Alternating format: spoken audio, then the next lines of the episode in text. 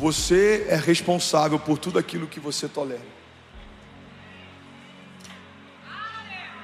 Eu nunca, eu nunca prospero. Você aceita isso? Então você é responsável. Meu ministério nunca rompe. Você está aceitando isso? Então você é responsável. Irmão, guarda isso aqui. Quando a gente não aceita uma realidade que não aponta para aquilo que Deus nos mostrou, a gente continua caminhando na direção daquilo que ele prometeu. Quando eu estava no leito de hospital, eu olhava para as promessas que Deus havia me feito e olhava para o lugar que eu estava e eu sempre falava para Deus: esse lugar não parece com o que o Senhor me prometeu para o final da minha história. Se não é o que o Senhor prometeu, não é o final da minha história. E isso, isso mantinha o meu coração guardado. Isso mantinha meu coração seguro. Preguei sobre isso domingo. Muitas vezes nos falta direção, porque nos falta palavra. Tudo que você precisa começa a partir de uma palavra que saiu da boca de Deus. Então, quem ouve algo de Deus, não para até que aquilo que um dia ouviu se torne uma realidade que você possa tocar. Um dia era só uma palavra, agora é palpável. Um dia Deus falou sobre meus filhos, hoje meus filhos estão correndo pela casa. Um dia Deus falou sobre essa igreja, hoje eu estou pregando no púlpito dela. Um dia Deus falou sobre uma fazenda, daqui a algumas semanas nós estaremos entrando lá. Um dia Deus falou sobre nações, hoje tem 7.500 famílias em torno delas. Deus vai cumprir o que prometeu, se você fizer o que ele te pediu. Aleluia. Deus vai cumprir o que prometeu se você fizer o que ele te pediu. Deus vai cumprir o que prometeu se você fizer o que ele te pediu. Guarda isso aqui, irmão, recebe isso no teu espírito. A gente está no final de um ano, início de outro. Você não vai desperdiçar mais um ano esperando que no início do próximo ano vai ser melhor. Por quê? Porque tem uma agenda em branco. Não é uma agenda em branco que define a tua história. É os frutos, são os frutos da tua obediência. Você pode ainda esse ano viver um milagre se você obedecer algo que Deus está te pedindo há muito tempo. Deus está te pedindo o seu coração, dê o seu coração para Ele. Deus está te pedindo tempo, dê tempo para Ele. Deus está te pedindo primícias, entregue primícias para Ele. Deus está te chamando para servir na obra sirva na obra dele, irmão. Faça o que Deus te pede, receba o que Deus te prometeu. Aleluia. Agora, se você se sente como uma vítima, você vai se tornar uma. O problema é que meus líderes nunca acreditaram em mim. Irmão, o pai de Davi não acreditava em Davi. Manda chamar os seus filhos, estão todos aqui. Tem certeza que não tem ninguém faltando? Ah, não, peraí, tem um. Tem gente que está que não se envolve com o chamado, com o ministério, porque está dizendo que o problema é da liderança. Irmão, se Deus te chamou, não importa se o teu líder ainda não te viu, Deus que te viu quando ninguém via, vai cumprir o que prometeu. Ah, pastor, porque as circunstâncias são adversas. Pois é, mas o autor e consumador da nossa fé nasceu no lugar que não era próprio e foi sepultado no lugar que não era dele.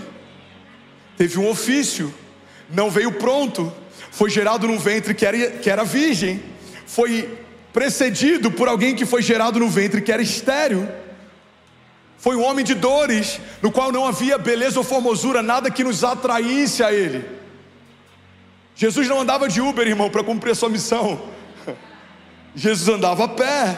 Quando ele volta para ressuscitar Lázaro, os discípulos tentam convencê-lo a não ir, porque no caminho para lá quase foram apedrejados. Então Jesus decide voltar por um caminho que eles quase morreram na ida. Jesus não teve um caminho fácil, Jesus não foi poupado de nada. Foi um homem de dores, de ofícios. Ele enfrentou o que a gente enfrentou e ele venceu o que você vai vencer. Alguém comigo diga amém. Então não dá para dizer que a nossa vida é difícil quando a gente olha para a vida de Jesus. Não, pastor, você não sabe da, da minha história. Você não sabe do meu passado, irmão. Se você se sente como uma vítima, você vai se tornar um. Assim como o homem pensa, assim ele é. Em outras versões, como o homem pensa na sua alma, assim ele é. Você precisa pensar a respeito de si, não de forma positivista. Pastor, eu entendi. Então eu vou começar a pensar coisas positivas e vai acontecer. Não, não, não, não é positivismo é você saber o que a palavra de Deus diz a teu respeito e você meditar a partir dessas realidades, quem Deus diz que você é. Você em Jesus é mais do que vencedor. Recebe isso aqui em nome de Jesus, levante suas mãos. Você foi sarado pelas pisaduras de Jesus. Você foi feito santo, inculpável e livre de qualquer acusação. Você foi feito justiça de Deus. Você é a expressão de Jesus caminhando sobre as ruas da cidade. Você é herdeiro de Deus e co-herdeiro em Cristo Jesus. Você recebeu uma porção do Espírito de Deus. Você recebeu o selo do Espírito Santo de Deus. Você foi lavado pelo sangue de Jesus, do alto da cabeça à planta dos seus pés. Você é livre. A palavra de Deus diz que foi para a liberdade que Cristo nos libertou. Você é livre. As correntes não te prendem mais, os grilhões não te param mais, as mentiras e crises de identidade não te deformam mais, porque se Cristo te libertou, verdadeiramente você é livre. Você é livre. Você pode declarar isso em nome de Jesus. Diga eu sou livre. Como igreja, como alguém que crê nisso, diga eu sou livre. Aleluia. Assim como o homem pensa, assim ele é. Se for para Jesus, você pode fazer melhor.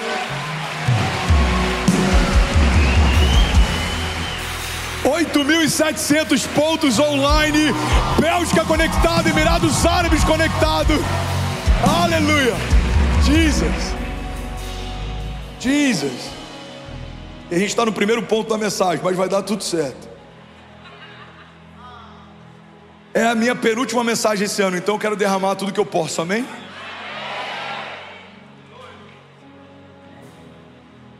Se você se sente como vítima, você vai se tornar um. Quero que você saia daqui guardando isso. Eu preciso parar de colocar nas circunstâncias ao meu redor a responsabilidade pelo que eu estou vivendo na minha história. Os dias são maus, sempre foram.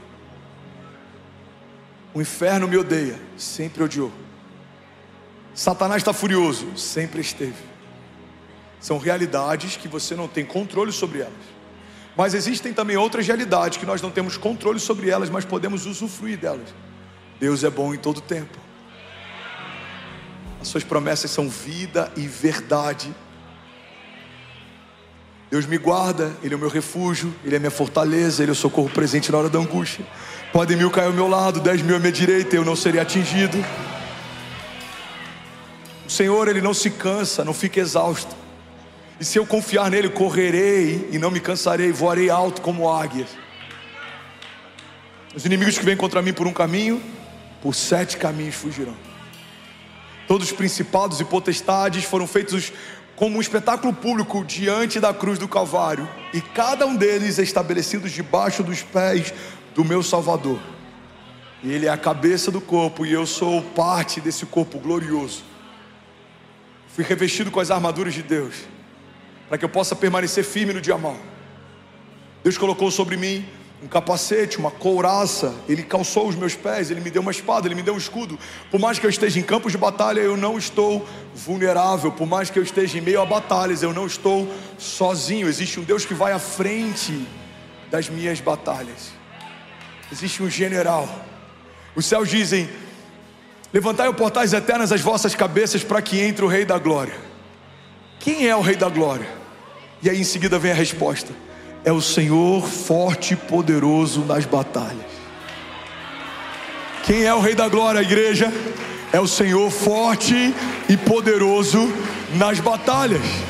André, eu não gosto dessa, dessa mensagem porque eu acho o título um pouco coach, você vai dar conta, pois é, mas a palavra de Deus nos garante que se permanecemos nele, se cremos e não duvidarmos, se colocarmos a mão no arado e não olharmos para trás, irmão, é Deus quem luta as nossas batalhas, logo você vai dar conta, os seus inimigos serão confundidos, os que tentarem te parar serão parados, os que tentarem te humilhar serão humilhados, serão reduzidos a nada os inimigos de Deus, mas a igreja, ah irmão, a igreja permanece gloriosa, estará sentada com Deus na na glória, estará de geração em geração até a eternidade futura, se deleitando nas promessas de um Deus que não mente, que não volta atrás.